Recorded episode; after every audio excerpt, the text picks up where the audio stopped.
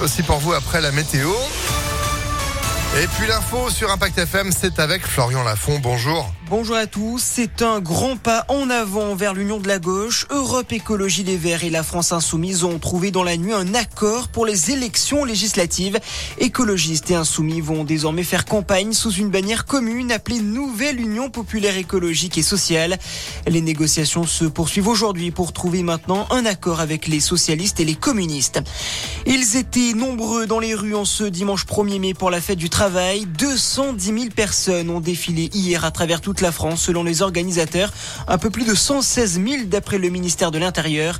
Des manifestations marquées par des heurts, notamment à Paris. Des policiers, des gendarmes ou encore des pompiers ont été attaqués par des casseurs. Une cinquantaine de personnes ont été placées en garde à vue. Dans le reste de l'actualité, la guerre en Ukraine se poursuit. Les Russes continuent de bombarder les villes de l'Est. Huit civils ont été tués hier sur les régions de Kharkiv et de Donetsk. À Mariupol, ville portuaire assiégée, une centaine de personnes ont été évacuées de l'usine Azostal. D'autres opérations d'évacuation sont prévues aujourd'hui. Pendant ce temps, les ministres de l'énergie des pays de l'Union européenne vont se réunir cet après-midi à Bruxelles. Une réunion d'urgence dans le but de s'accorder sur une position commune face à la demande de la Russie d'être payée en roubles pour ses livraisons de gaz sous peine de les interrompre.